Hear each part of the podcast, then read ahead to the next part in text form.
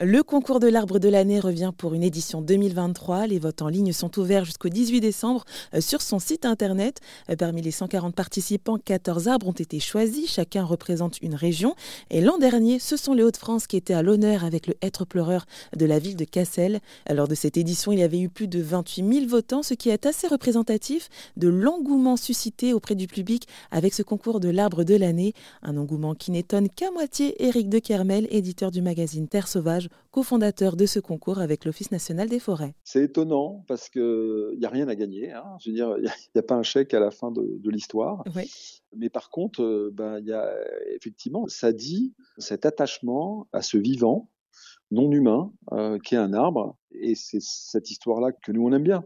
Et sachant qu'en plus, ce qui est intéressant euh, par ailleurs, c'est qu'on a, depuis qu'on réalise ce concours, les arbres lauréats sont des arbres qui, donc, non seulement attire, euh, j'allais dire, les, médias pour parler d'eux. Donc, euh, je connais peu d'opérations euh, au sein du groupe Bayard dans lequel nous sommes qui génèrent autant de retours médiatiques. Hein. On mmh a les, JT du 13h et du 20h des grandes chaînes nationales. On a donc cette opération est une opération que les gens aiment bien et que les médias aiment bien. Il faut dire qu'elle est simple. Hein. Je veux dire, c'est vraiment, il s'agit simplement d'un moment de se décaler un peu et de se dire que on a besoin de la nature euh, proche de nous. Ça a été renforcé pendant la période pandémique, ce, besoin de nature. Quoi. Ça s'est même révélé pour certains qui auparavant n'avaient pas le sentiment d'en avoir vraiment besoin, on passait à côté de la nature sans la voir.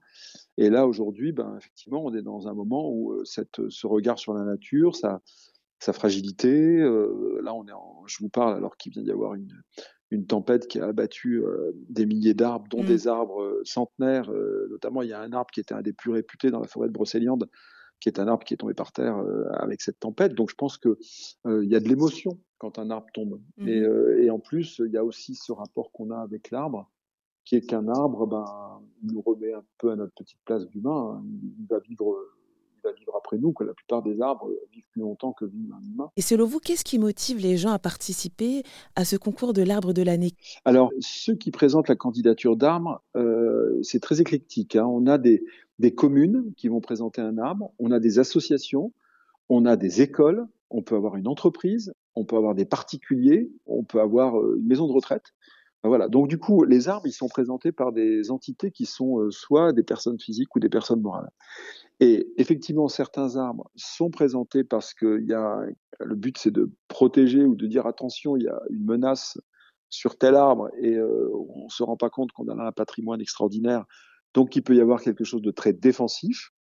Après, euh, la plupart des candidatures ne sont pas de ce registre-là. C'est vraiment des candidatures euh, qui participent de ce que j'indiquais tout à l'heure, c'est-à-dire de la conviction qu'on a aussi avec euh, le monde vivant et en particulier euh, le monde végétal et les arbres, une relation forte, que cette relation, bah, le, la place du village ou, le, la cour de l'école ou, le, ou euh, c'est peut-être l'arbre dans une maison de retraite au pied duquel les gens vont systématiquement voir les personnes âgées. Il y, a des, arbres qui sont liés à des histoires d'amour. C'est l'arbre au pied duquel on a déclaré sa flamme à son amour, euh, son amoureuse ou son amoureux.